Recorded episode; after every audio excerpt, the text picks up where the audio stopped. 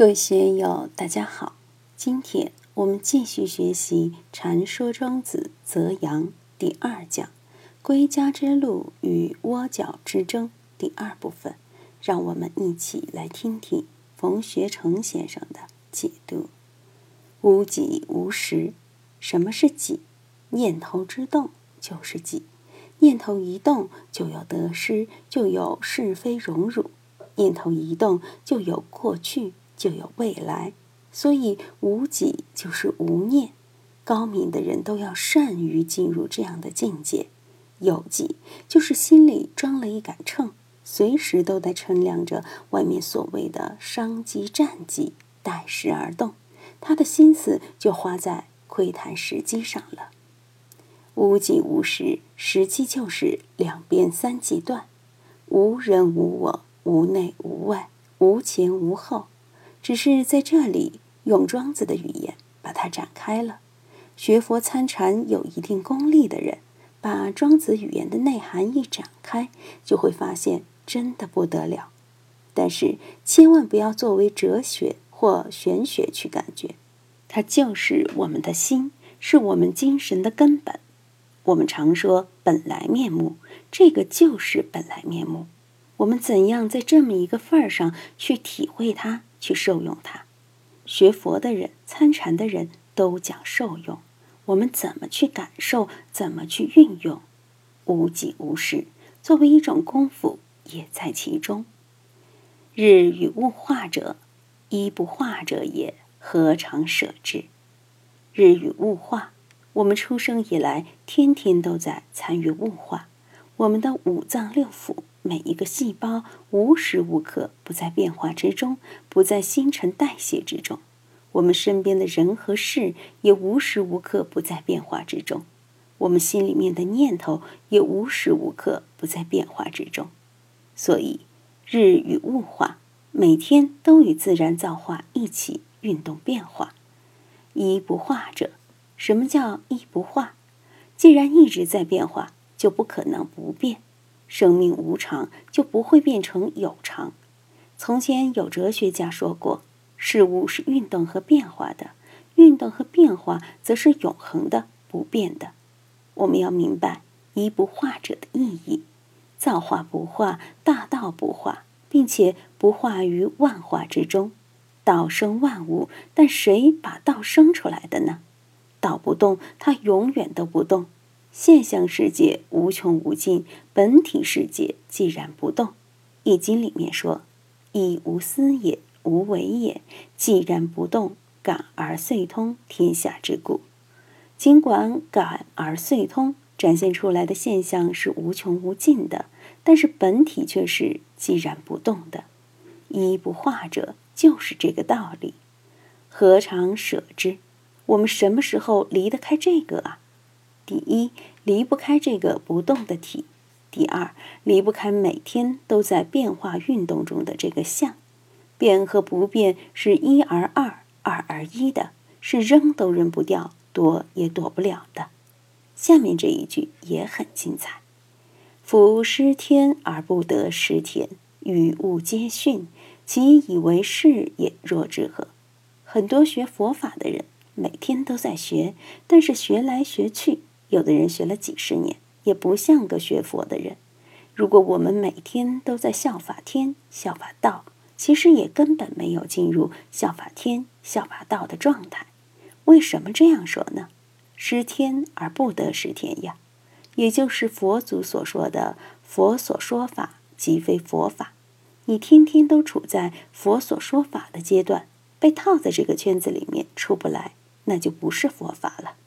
如果进入了即非佛法的阶段，你才真正知道是名佛法。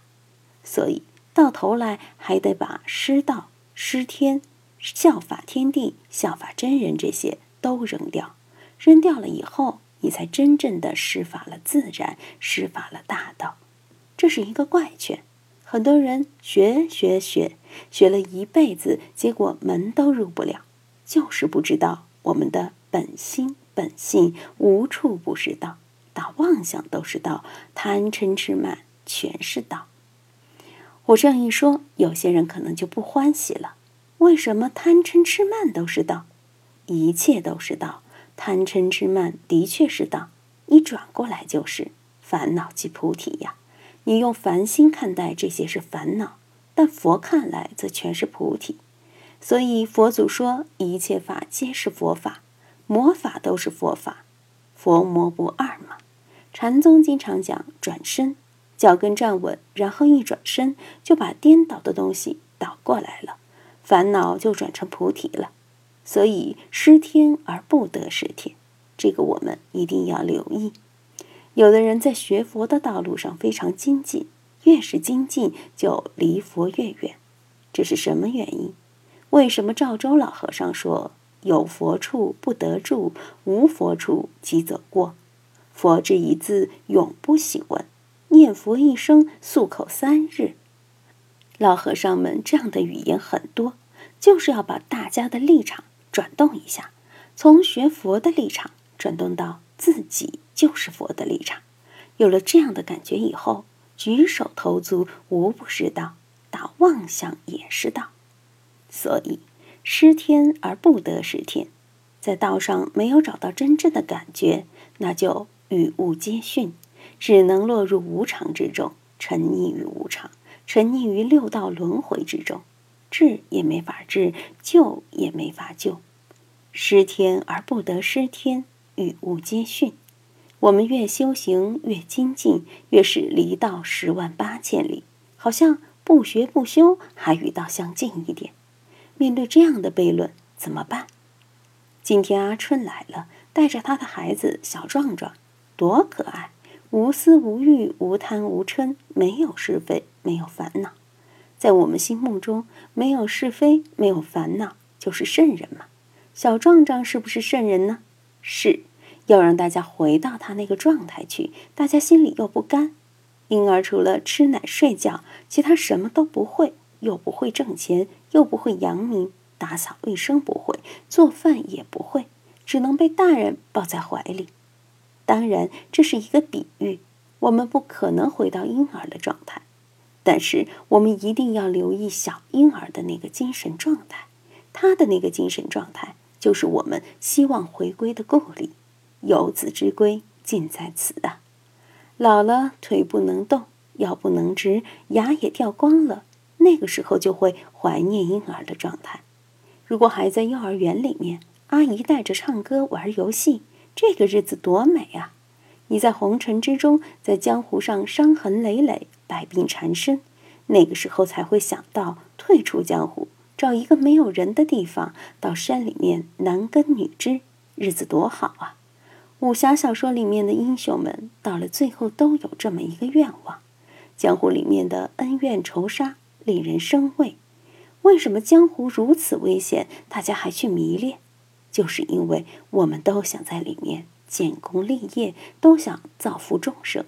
很多人都是抱着这么一种伟大的理想而应试，想做应试菩萨。结果呢，大多灰溜溜的，惨不忍睹。历史上的伟大人物，可以说百分之九十九都是这么一个形态。黑格尔曾说过类似的话：担当了宇宙精神的领袖都是非常孤独、非常苦闷的，满身心都是伤痛。其以为是也，若之何？面对这样的事怎么办？学到反而没有学到道，反而走到对立面去，怎么办？下面就是答案。今天就读到这里，欢迎大家在评论中分享所思所得。我是万万，我在成都龙江书院为您读书。